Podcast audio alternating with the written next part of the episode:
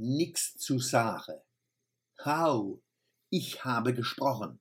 Karl May Leser wisse Bescheid. Als Kind habe ich Huck wie Huck gesprochen, bis ich kapiert hab, dass es Hau hese muss, ungefähr wie bei How do you do. Wann der Häuptling gesagt hat, Hau, ich habe gesprochen, hat die Diskussion aufgehört. Wir haben mal einen Kanzler gehabt, der hat's noch kürzer sagen können, wie die Mescalero Apache. Basta! Der Mannemer Gemeinderat hat dieser Tage gesprochen, obwohl er nichts zu sagen gehabt hat. Jetzt wird mancher sagen, ja und, das ist normal in der Politik, dass die, wovon er rede, hinten nichts zu sagen haben. Gespielt wird auf der Bühne, entschieden hinter der Kulisse. Schon spricht man ja keine Kulisse und keine Bühne. Das stimmt. Aber nicht immer wird so klar gezeigt. Ein großer Block im Monomer Gemeinderat hat zum Block 9 Ja gesagt. Das wäre gar nicht unnötig gewesen, weil der Gemeinderat zu den Investitionen vom Großkraftwerk Mannheim sowieso nichts zu sagen hat. Das hat der OB, das Stadtoberhaupt, selber gesagt. Das Parlament hat nichts zu sagen und die Bürger erst recht nichts. Wenn der Gemeinderat jetzt doch seine Stimme erhoben hat, dann bloß, um den Bürger die Erfahrung zu ersparen, dass er auch nichts zu sagen habe. Motto, huch, ich habe gesprochen.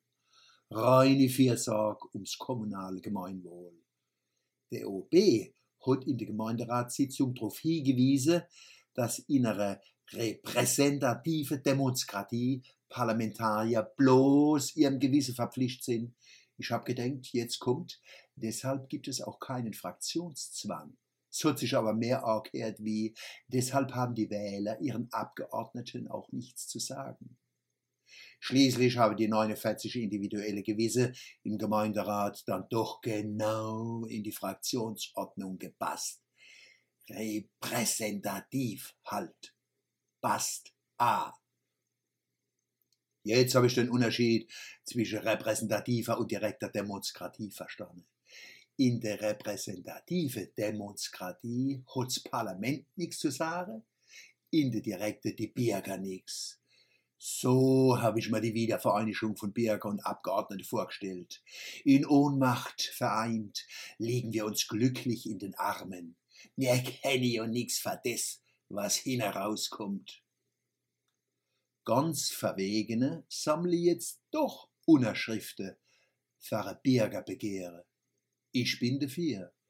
Eine große ökologische Diskussion ist schon lang fällig in der Kurpals. Der Streit um Block 9 könnten Anfang sein. Aber es muss weitergehen.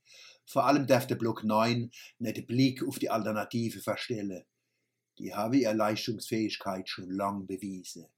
Jetzt muss umgesetzt werden.